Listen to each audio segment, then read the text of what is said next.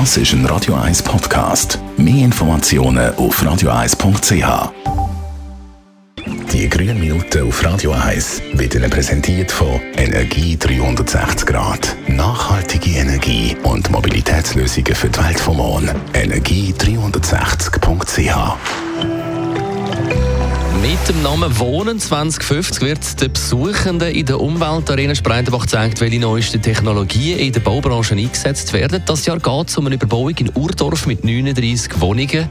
Andreas Krise, was ist das Spezielle an dieser Überbauung? Speziell ist auf jeden Fall, dass es für die Mieterinnen und Mieter im Rahmen des Energiebudgets keine Energiekosten für den Haushaltsstrom, für die Wärme und für die Kühlung des Gebäudes gibt. Wie viel man vom Energiebudget aufgebraucht hat, sieht man auf einer App, und allein durch die Visualisierung wird ca. 15% der Energie eingespart. Also Energiesparen durch äh, Budgetplanung und Disziplin? Mm, nicht nur, wobei der wirtschaftliche Anreiz kombiniert mit der Budgetschwelle schon sehr viel bringt. Neben dieser Suffizienz gehört natürlich auch Technologie zu den Instrumenten, die einen tiefen Energiekonsum ermöglichen. So zum Beispiel zieht die Heizzentrale, die sogenannte Hybridbox, die Wetterdaten mit ein.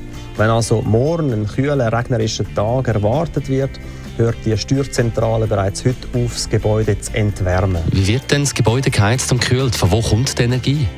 Für das stehen verschiedene Technologien zur Verfügung, wie zum Beispiel eine Erdsonde-Wärmepumpe, ein Blockheizkraftwerk, Solarzellen auf dem Dach und an der Fassade sowie auch Windräder auf dem Dach. Das Spezielle ist, dass mit einem Teil vom überschüssigen Solarstrom im Sommer extern synthetisches Gas produziert werden kann.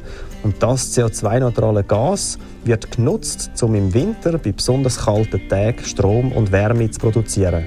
Und dank vielen weiteren ausgeklügelten Technologien wie Wärmerückgewinnung bei der Dusche und bei der Lüftung produziert die Überbauung mehr Strom, als das sie selber braucht.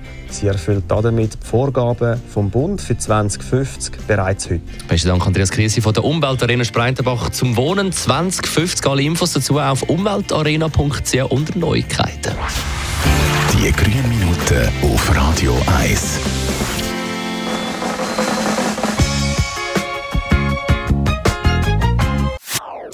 Das ist ein Radio 1 Podcast. Mehr Informationen auf radio1.ch.